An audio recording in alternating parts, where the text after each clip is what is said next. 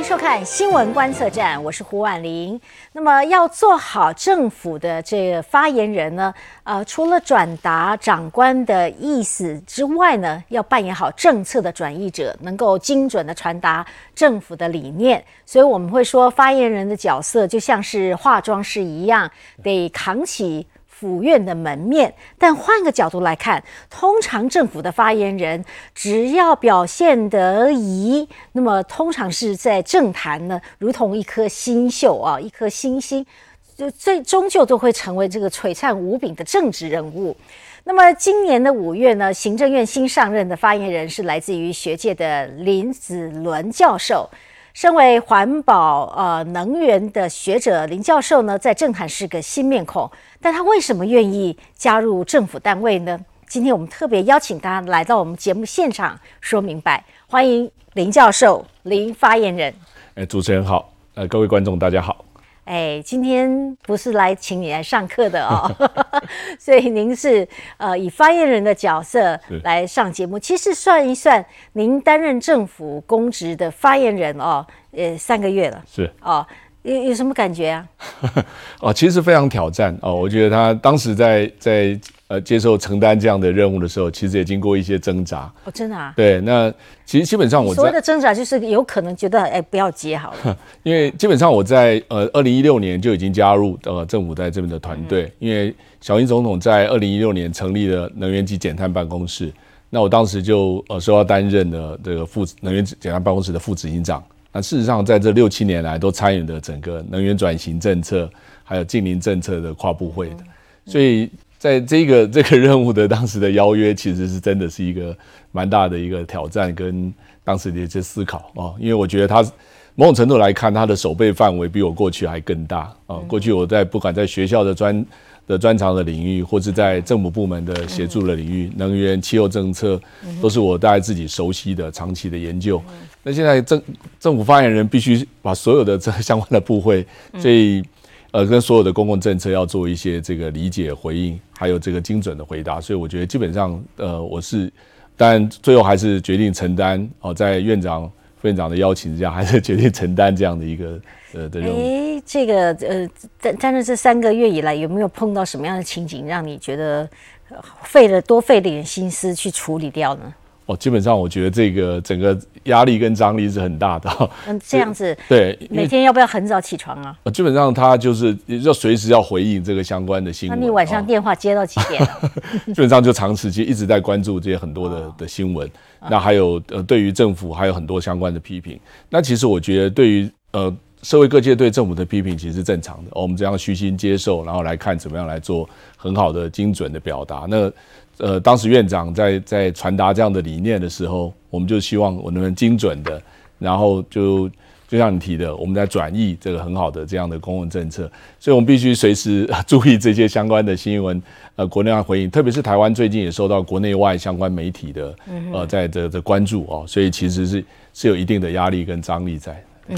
呃，我我们提供一下我们林子伦发言人的学经历背景啊。其实林子伦发言人呢，我们应该称林教授，他是台大政治系的呃。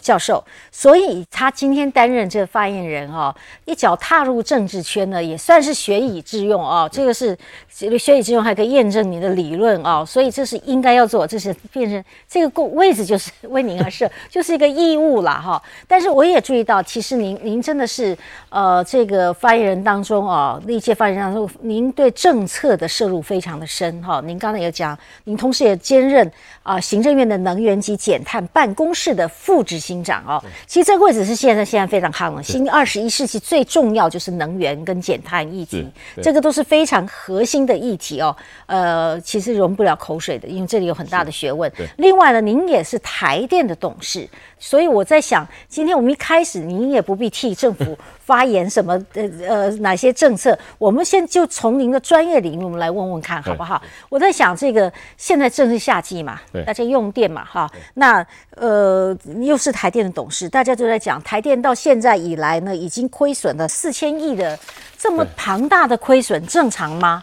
哦，最近其实国际上一直非常关切这一题哦，就是说，其实在呃因为。我们台湾或是全球刚好历经了 COVID-19 哦，然后再加上俄乌战争开打哦，其实它造成了全球的重要的能源危机。所以其实最近大家在在关切台电的这个亏损的问题，其实忘了，其实台电在在过去一二十年甚至几十年，那特别是过去在能源转型啊，或我们讲近零转型的这一段时间，台电负担的非常重要的政策任务。我们可以看说，在国际上其实有很多呃这个。重要的这些国家在过去的这一段时间历经了通膨哦，其实不管有没有核电哦等等的这些国家，我们看到法国哦，他们其实，在同样时间，他们的核能占比占到六成以上，嗯，那他们在这段时间的总亏损超过五千七百亿，嗯哼，哦。那像韩国啊，也它的这个总亏损也超过七千五百亿，还有很多的这些相关的补贴。就是您言下之意，我们的亏损还没有这像这样两个国家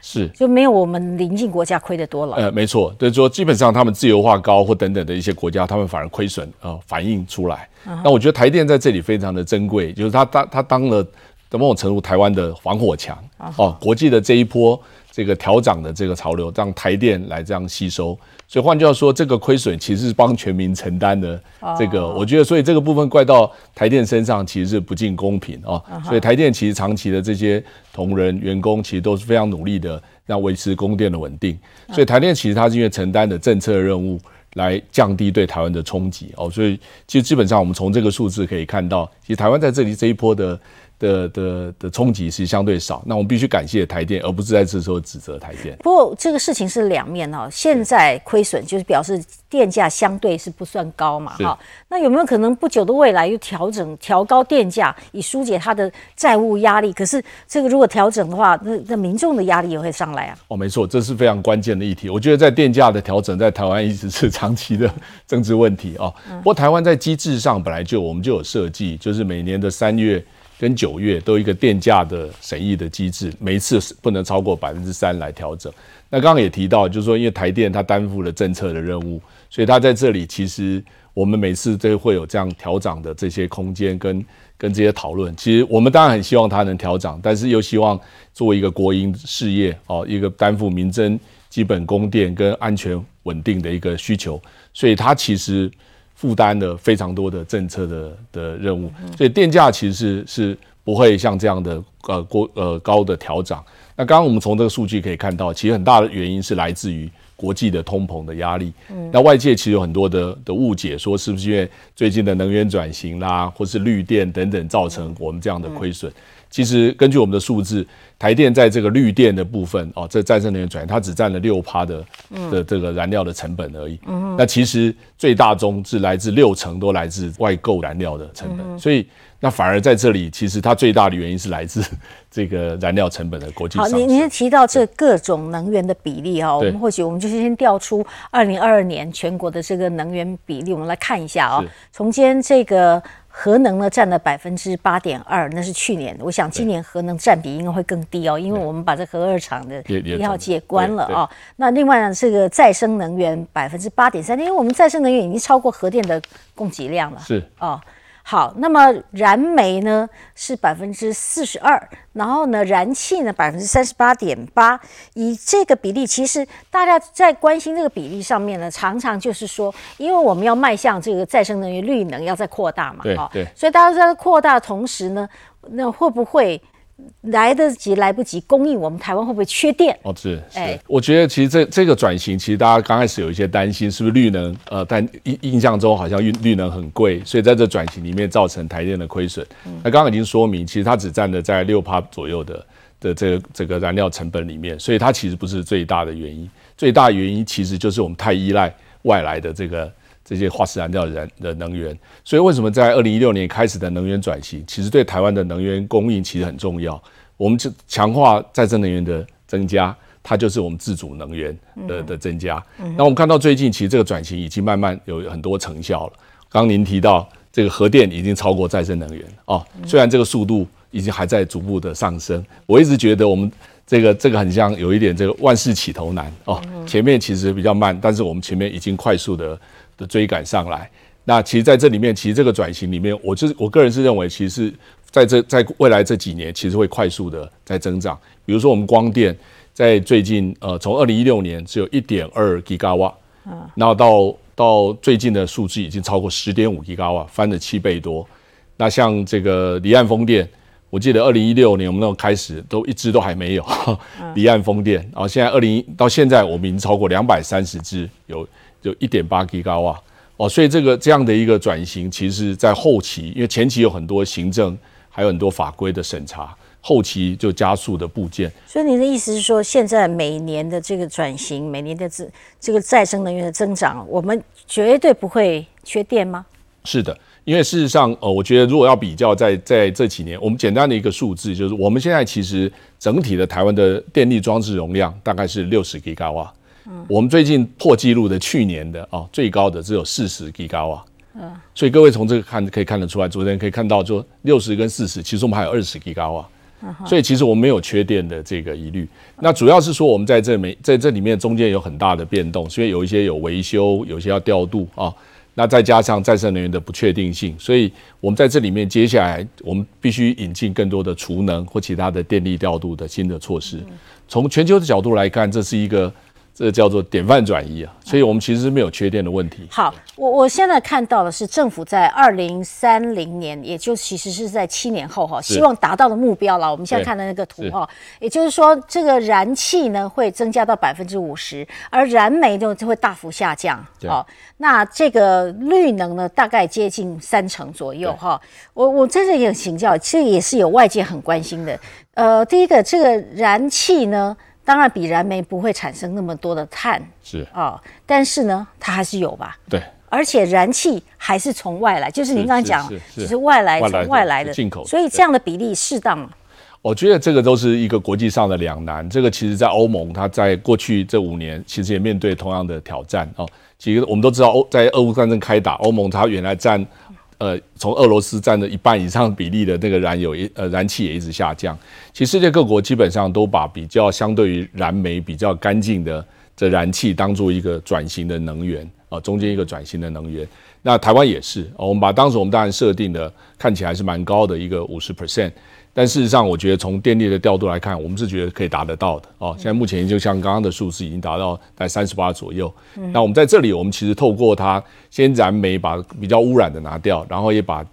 高碳排的先拿掉，那达到稳定供电。而且事实上，现在的燃煤，它现在透过一些负循环等等的一些新的技术，事实上在污染量还有这些排碳量都其实都有蛮蛮高的降低。它另外一个数据是我们在在最近。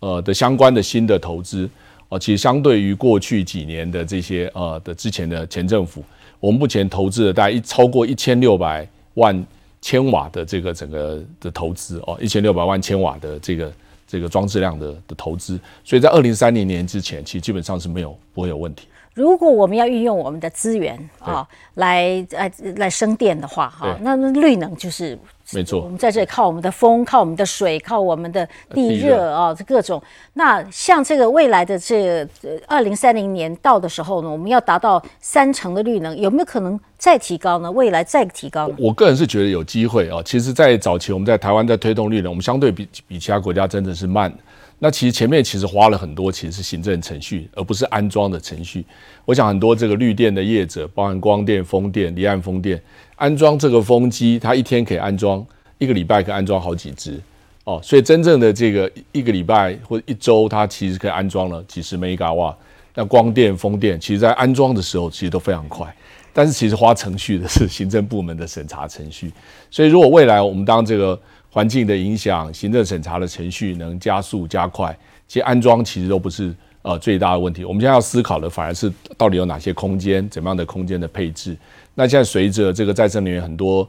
这个呃发电效率的提升，其实未来可能光电会在这个汽车的屋顶 啊啊汽车的顶上，然后屋房子房子的墙壁上等等，我觉得其实是非常有机会啊，甚至有可能提前达标。嗯哼，现在当发言人呢，您常常要。回答外界的挑战啊，有一个题目呢，其实最近呢是您的前同事啊，在台大的教授，他公开的发表，结果其实有些人会相信哦，因为他说，我们到二零三零年，台湾有可能会被刻以这以这样的能源配比啊，还是会被刻以五千亿到八千亿之间的碳税。他是这显然他就是不看好我们未来的这个 这个能源哦，这因为这个能源会产生碳嘛，哈，所以他认为我们生的碳呢还是太多了。这这个议题，你你有办法回答吗？哦，我觉得这个在最近谈这个东西，其实有蛮多的误解哦，在这一题哦。所以您认为李宏源教授是？哦，他我觉得是误会哦，在这个议题上，对，因为其实他谈的，我的理解哦，其实在谈这些谈子，主要是指欧盟的碳关税哦。那欧盟碳关税，它基本上它从二零二六年要开始实施。那事实上是我们在台湾今年年初通过的气候变迁应法，就要引进碳费的机制，而且在这个月初，我们也刚成立了碳排放的交易的交易所。所以台湾我们在跟欧盟其实有非常密集的协商。台湾当从明年呃开始会把碳费的机制还有这些建构起来，台湾开始征收碳费，欧盟会把台湾的这个碳费其实就会降低了哦，所以它基本上呃，我想大概不是他他他提的这边被被其他科了一些碳税，但是我觉得这里面有一个重要的讯息是说，未来我们的排碳是需要成本，这倒是一个需要大家一起来面对，但是我想不是被国外来科碳税，我觉得这个部分在在理解上是有一些呃有一些误解。嗯哼，好的。呃，我们知道，其实您从学生时代好像就很关心。其实我们要提醒一下，那个我我们发言人哦，大学的时候是念化学，好，然后呢。呃，可是您是在政治系教书，倒是好像您原本学的也不是说是就说选举行为啦，或者是，而是但是您对公共政策的琢磨，从您硕士到博士就琢磨很深哦。那好像从学学校的时候，您对于能源环保、减碳啊、气候啊，就有很深的这个琢磨。我们稍后回到节目现场，我们来了解一下。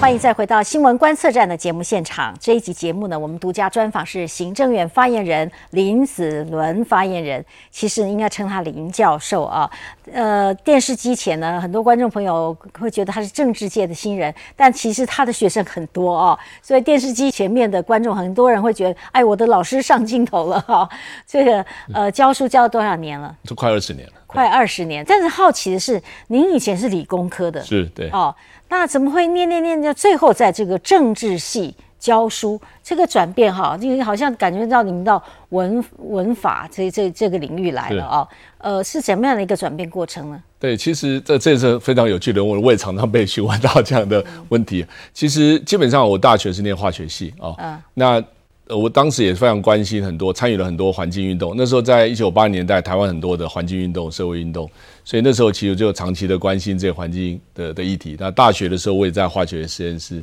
做了一些实验。但是我后来在反省，其实很多的呃这些政策的改变，特别是环境政策的改变，其实好像不是自然科学，我做实验室这样的改变，其实必须回到公共政策。我觉得那才是非常核心哦。其实这里面有非常多的政治经济的，可能不是在科学的。科学虽然是蛮重要，特别是我们大学那时候刚好李远哲得到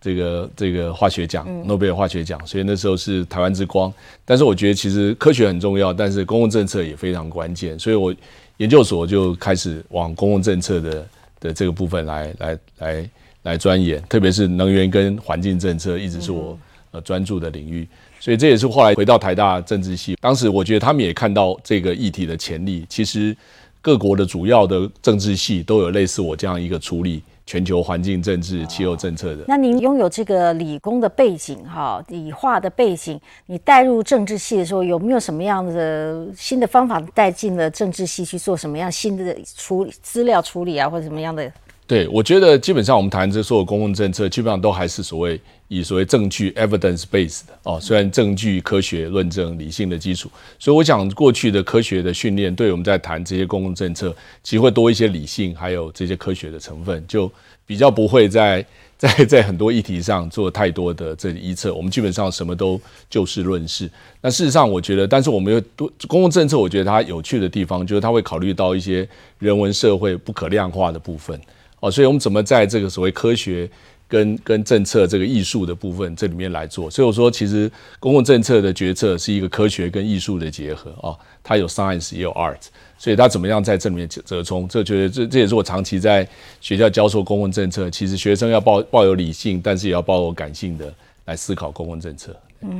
好，那您现在还有一个很重要的这个职务哦，也就是在行政院担任能源跟减碳的办公室的副执行长。能源跟减碳呢是整个的全球现在共同的议题哈。那呃，大家都希望能够减碳。因为全球的暖化跟全球的 boiling，现在的全球沸腾哦，都是来自于碳的问题哈。所以呃，我不知道这这个办公室现在执行哪些事情呢？哦，其实在这个办公室成立，就就我二零一六年成呃成立就开始参与，我觉得它非常关键，特别是在小英总统这六七年扮演能源转型到近期的近邻转型扮演关键的角色。嗯，其实过去我们在谈能源或汽油议题，其实很多都变成是部会的，比如说能源会变成经济部。或是能源局啊，或是说在气候等等，就变成环保署。那其实我们都知道，在这些经济环境或能源议题，它其实是跨部会的哦。其实我们十一住行这些议题都牵涉到跨部会的抉择。比如说，我们现在要盖一个太阳能板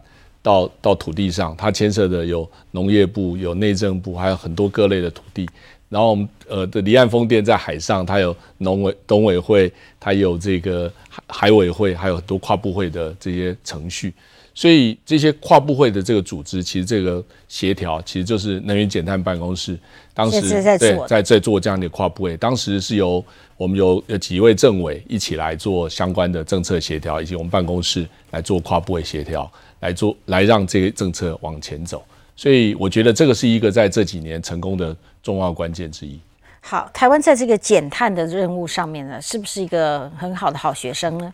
哦，台湾其实我要谈这个减碳，其实我们这几年应该说已经做了蛮大的进展哦。前几年我们其实排碳其实真的是排碳蛮多，在一九九零年代到两千年，我们是快速的进展。台湾在之后在台湾的排碳，在二零零七年应该是台湾的最高峰。哦，排碳的峰值，那这几年一直上上下下，基本上都在往下走，哦，是往下的趋势。我们大概占了全球的排碳，现在是零点五六，嗯，哦，所以整体来看，我们的排碳其实不算高。现在全球最高排碳是中国大陆占百分之三十，哦，美国占百分之十四，哦，所以台湾大概在这二十几名到三十。所以我们占比是多少？我们是零点五六而已。百分之百分之零点零点五六，全球的零点五六。哦哦哦，所以其实不到百分之一，不到百分之一。哦，那中国占百分之三十，三十啊，对，那是我们的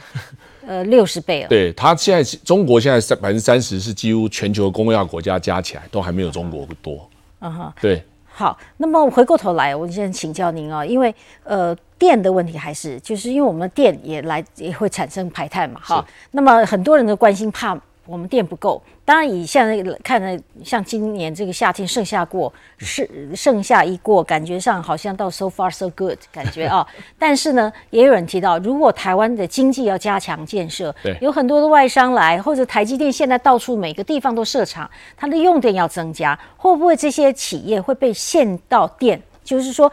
这因为呃把它控制在一个平衡的状态，才不会没电。那这样就会限制了这个国家的经济发展，会不会产生这个现象呢？其实限电或缺电一直是大家关切的议题哦。那其实我们仔细看，其实在这几年的所谓限电跟缺电的，或大家担心的停电的问题，其实它其实最大的原因并不是没有电，它很大的原因是来自电网的不稳定哦。那因为台台湾长期的投资都投资在电厂哦，或者在辩论上都在辩论过去的核电啊等等，那非对于我们电网的投资其实是不足的。所以其实关键在电网，就像我水塔有水，如果水管是破了，我水还是下不来哦。所以电网是变成在现阶段接下来最关键。我们未来十年要投资大概将近五千亿的这个来做电网跟智慧电网等等的投资。另外，其实很关键的，其实不只是电，现在这电还会分绿电啊，就是要来自再生能源。那现在全球现在基本上大家都在征求这个。有所谓 RE 一百哦，就是有很多主要国家，像 Amazon、Google、Facebook 等等，他们都要求他们自己还有供应链，未来他们的生产制造过程都不能排碳，都要用百分之百的再生能源。那全球已经有将近四百家的主要的这个这些供应商，或是这些这大的品牌商，他们都要求他们的供应链。所以台湾的台积电还有好多的这些他们的整整体的供应链都被要求。不只要要供电，还有百分之百的绿电哦，所以这也是我觉得现在接下来的挑战，已经不是所谓供电不足的问题，是我们怎么样能快速大量的提供绿电给这些企业，嗯，那顺便也达到减碳的这样的功能。但是最近因为选举季节到了啊，那这个呃政治攻防，再加上这个呃政党各有主张，是你可以看到现在执政党的敌对阵营呢，就不断提出说，他们执政的话，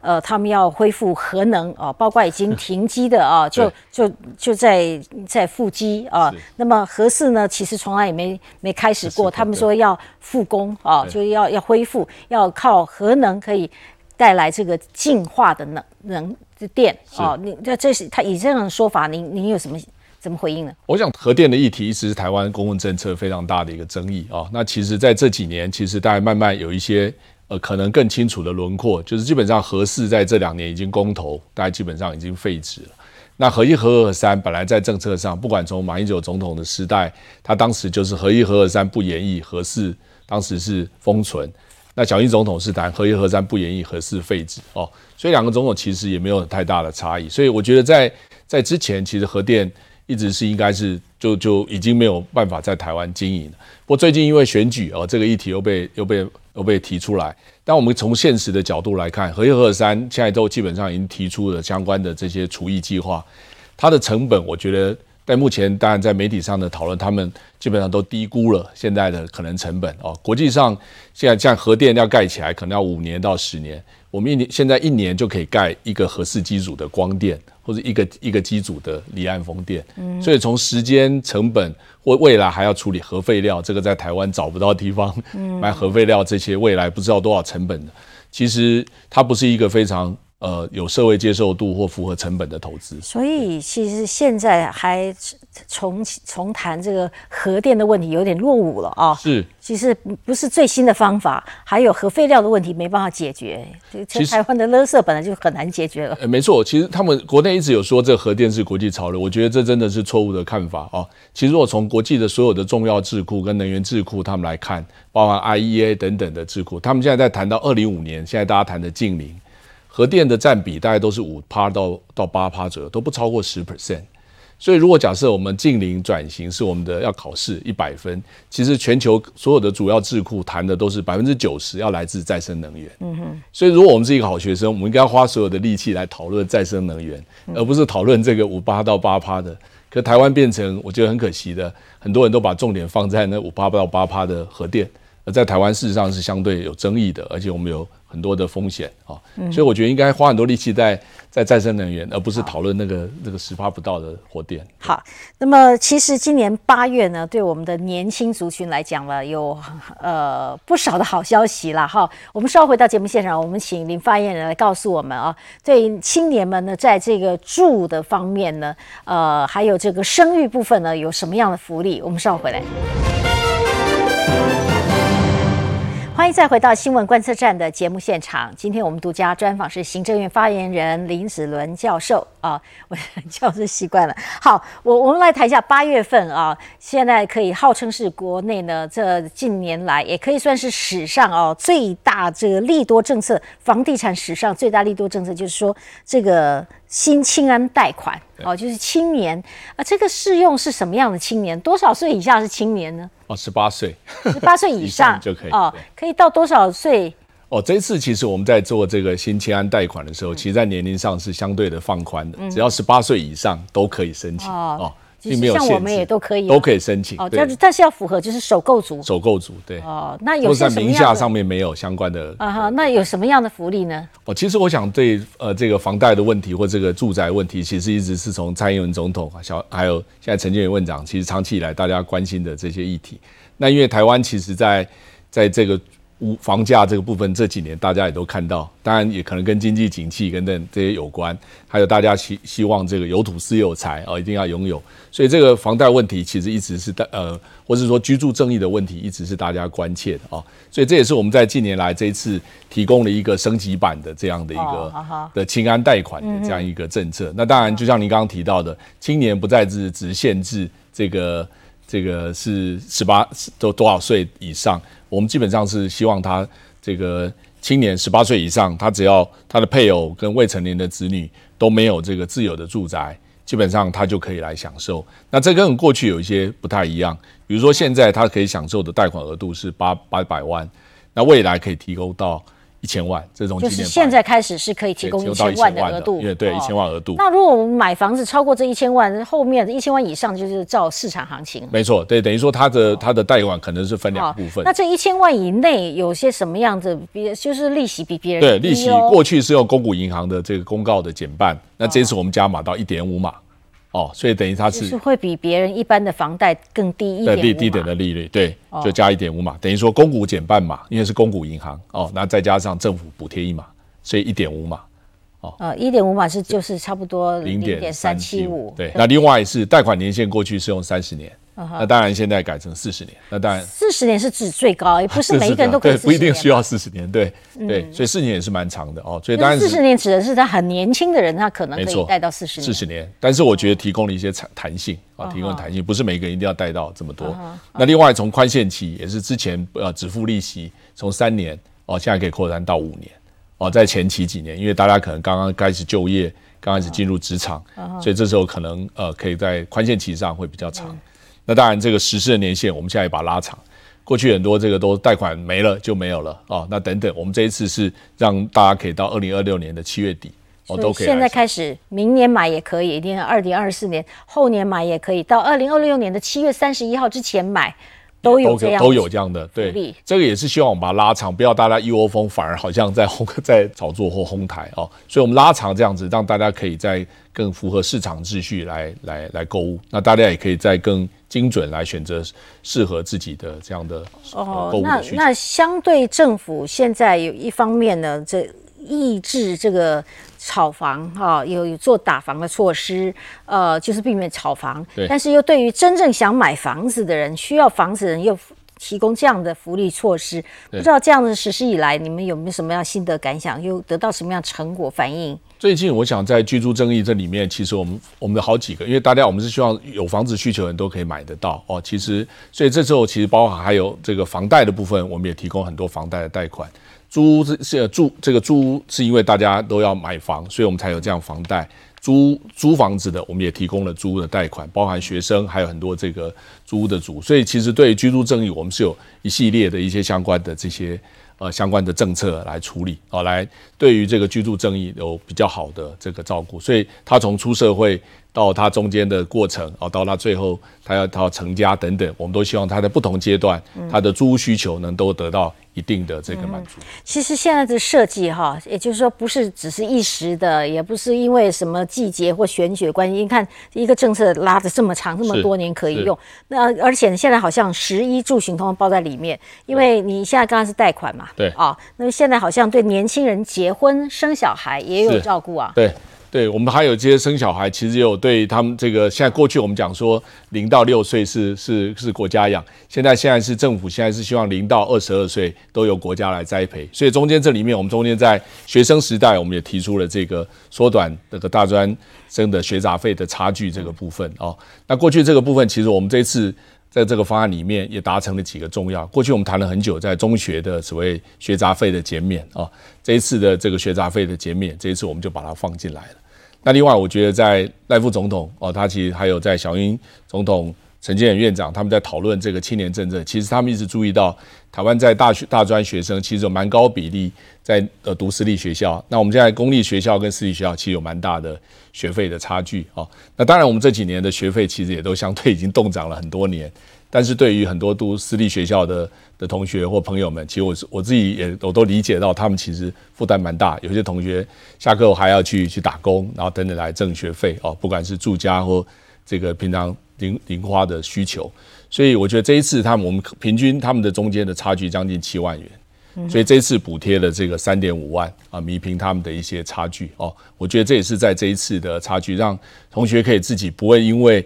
呃，这个公司立学校的考虑可以更适合自己的学校系所，然后未来在负担上也会减少，因为如果真的要贷款，他也不用贷款这么多哦。所以这也是我们刚刚提到零到二十二岁的这个国家栽培，我们在这个学杂费上也提供在这里面，对我想对青年朋友这边其实有很大的服务，呃，这个相对青年朋友应该是有很大的这个这个帮助啊，因为他们。在不管在就学期间有得到这样照顾，那毕业以后也可以减少学贷的负担。我我想这样也是可以鼓励大家比较敢生育小孩吧，是因为生养小孩，政府也负帮你照顾到二十几岁哦。对，尤其是刚生出来的小朋友，这个特别需要照顾哈。对，这个成本应该不少。对，个所以这几年我们也提出了很多对于这样的这个特别不孕症的父母哦，他们也提供了一些相关的补贴。那这几年我们最新的数据，我们已经诞生了一万多个这样的宝宝哦，所以透过这些不孕症，因为他们想想要生小孩，但是你说经由政府补助之补助来下，做一些然后成功的受孕生出来的小孩，是对。哇，哦对，是已经有一万多个，至少一万多个这样的宝宝出来。所以过去有一些是这种鼓励生育的政策，对所以反而我觉得在补贴这种不孕症但是想生小孩的，反而是有效的哦。我我们以前小时候听到是政府呃鼓励大家节节育啊，对 对。现在是鼓励生育哦，对。好像小孩生出来也也现在也有一些补贴，呃，包括这个很小的育幼的这个零岁到两岁啦，到五岁啦的这种福利政策，，我们最近在针对这个零到六岁的国家一起养，其实在过去我们针对这个部分，除了刚刚提到的青年的这个学费的补贴，针对现在这个新新婚的家庭或等等，我们希望能呃有更多的照顾。那过去二零一六年刚开始的时候，我们是育儿津贴是每人两千五百元哦，那现在我每人提高到五千元。啊，简单的说，那另外其实我们在这个托育的补助也从过去两千到三千，现在扩大到准公共化，期到五千五，甚至准公共化的这些育儿，我们到八千五每人。所以各位都可以看到，这个其实真的是高幅度的增长。那另外就学补助过去也提供到五岁而已，现在真的也扩大到两到六岁哦。嗯所以整个照顾经费，您可以看到大概长成长了大概七八倍哦，这样的一个从过去的一百五十四亿到这个一零九二亿左右。所以零到六岁这个是我们现在呃这整个非常这非常核心的的照顾的零到六岁的的由国家来养。呃，如果是这样的话哦，我们的这个